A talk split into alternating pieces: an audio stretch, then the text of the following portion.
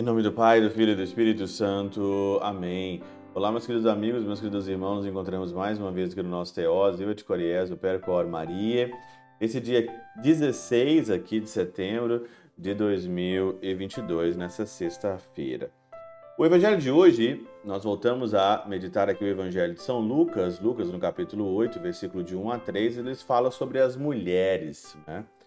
As mulheres que estavam acompanhando Jesus, né? Os doze iam com eles, né? Versículo 1 e 2 e 3.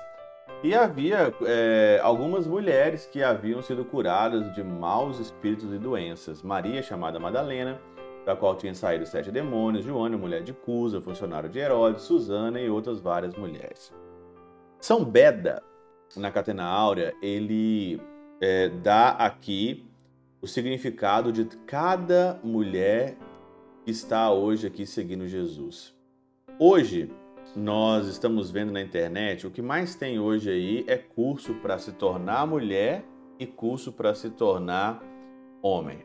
Mas eu nunca vi ninguém, nenhum desses especialistas aí, desses bambambam bam, bam, especialistas aí, falar do significado de ser uma mulher segundo o Evangelho ou de ser uma mulher segundo as virtudes do Evangelho. Claro, dá aquelas pinceladas aí, mas se você olhar mesmo aqui hoje na Catena Aura, diz o seguinte: o nome Maria, né? Maria é, chamada Madalena, o nome Maria é traduzido por mar de amargura, por causa das lamentações da penitência.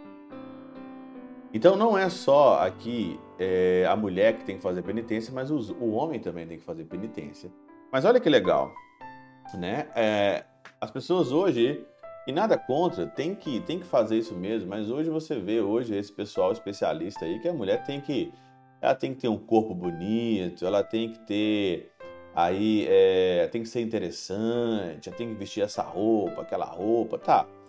Mas e a mulher que faz penitência? E a mulher, esse mar de amargura como Maria Madalena? Não tem nada, tem nenhum significado?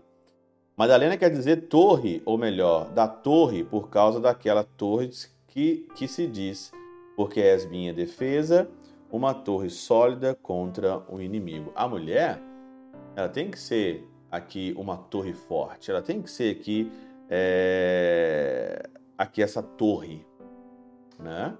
E hoje o que eu mais vejo, né, é, são essas pessoas que ficam aí disputando, né? É, ah, se a mulher tem que pagar a conta ou não, se o homem tem que pagar a conta ou não, se tem que abrir a porta do carro ou não, se tem que proteger, não tem que proteger, tá?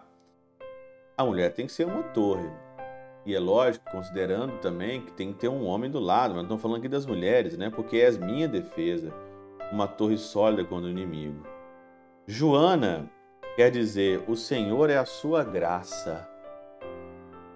O Senhor é misericórdia. Quem que é a graça da mulher? Quem que é a graça? A graça é a maquiagem. A graça da mulher é o que é a roupa que ela veste, como ela se comporta. Joana significa o Senhor é a sua graça, porque ele pertence ao que sustenta a nossa vida. Mais do que qualquer penduricalho, mais do que qualquer atributo psicológico, qualquer arma que você possa usar, né, tanto psicológico mesmo, o que pertence, porque o Senhor é que pertence, que sustenta a vida de qualquer um de nós, é o Senhor que sustenta a nossa vida.